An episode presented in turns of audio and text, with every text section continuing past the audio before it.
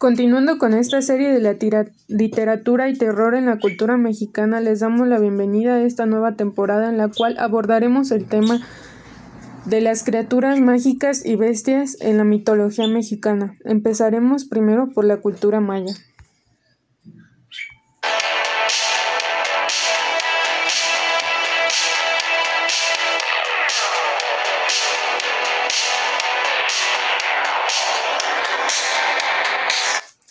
Saludos y esperemos que les guste este programa y si es así, no olviden compartirlo con todos sus amigos.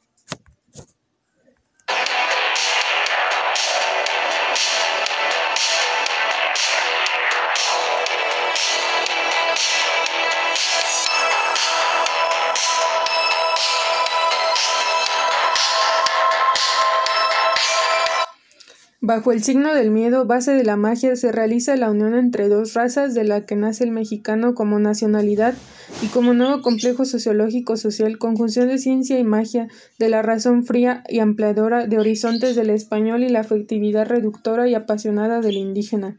Choque para decirlo con palabras semejantes a las de Alfonso Reyes del frágil vasija de terracota amorosamente moldeada y el fierro forjado por tesoneros voluntariosos golpes de martillo es natural de que la unión de caracteres tan dispares surgiera un producto enteramente diferente, pero además de a través cuyas expresiones se pueden identificar ya sea alternados o bien en paradójicas asociaciones de los elementos antitéticos integradores de su unidad, todavía es posible reconocer en el mexicano actual muchos de esos rasgos combinados en formas ambivalente y cualquier indignación de sus orígenes y procesos sociológicos.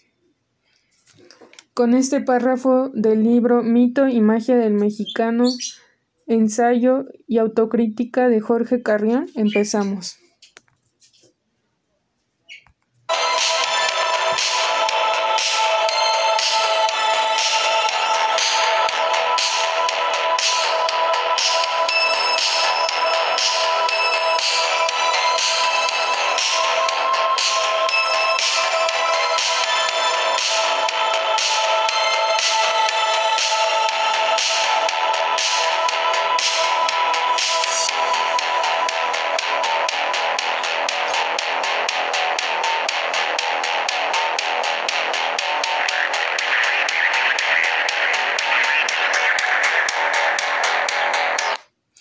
La mitología maya, al igual que muchas otras, está repleta de criaturas mágicas, extrañas, divinas, infernales y enigmáticas. Criaturas mitológicas generalmente guardianes o protectores de ciertos lugares.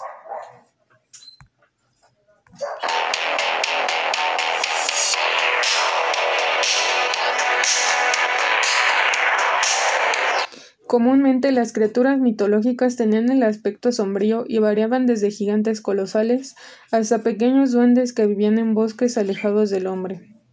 Cabe mencionar que las leyendas afirman que los gigantes se alimentaban de los seres humanos que se adentraban en el bosque, mientras que los duendecillos que también vivían allí eran considerados sus guardianes.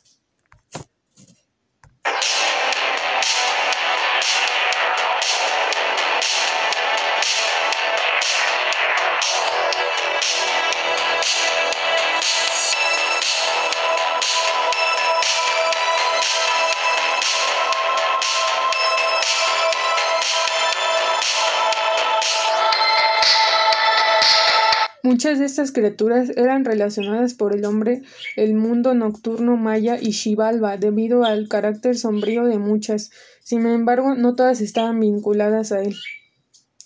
A continuación les mencionaré cuáles eran las más interesantes de estas en la cultura maya.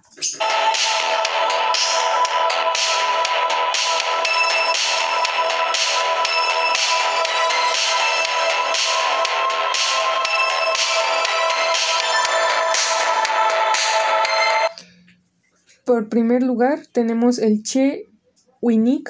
Era descrito como un hombre gigante que no posee articulaciones y que vive en los bosques.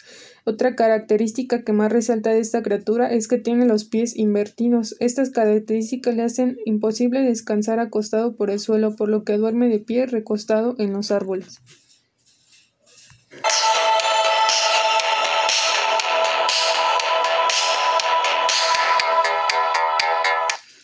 El tutuncán es un ave que tiene un plumaje negro, una pata y las cuencas y los ojos vacíos.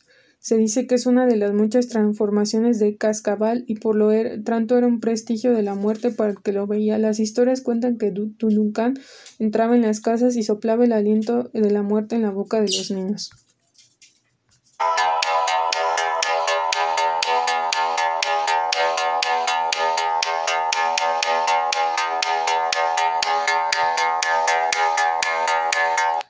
El chapat, historias sobre esta cultura se describen como un cien pies gigante con siete cabezas humanas que devoraba a los humanos que se acercaban en su escondite.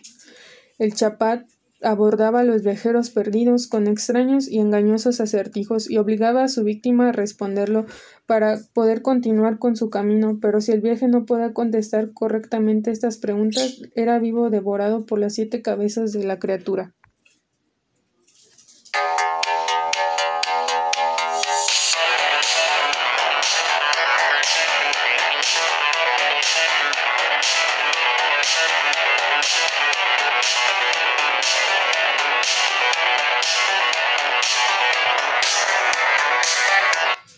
El aluche o alush son representaciones mayas de criaturas similares a los duendes de otras culturas.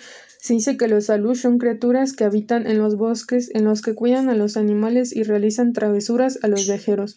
Además de poder ocasionar pequeños desastres naturales, eran capaces de controlar fenómenos como la lluvia, truenos y las tormentas eléctricas.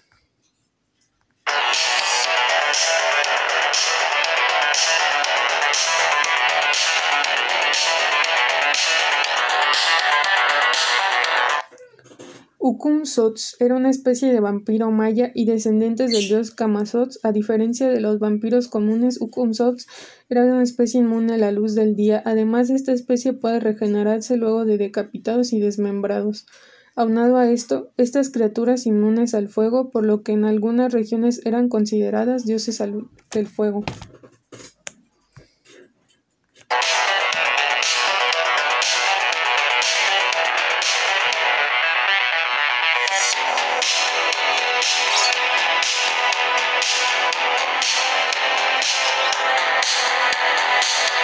¿Qué te ha parecido este programa? Si te ha gustado, no olvides compartirlo con todos tus amigos.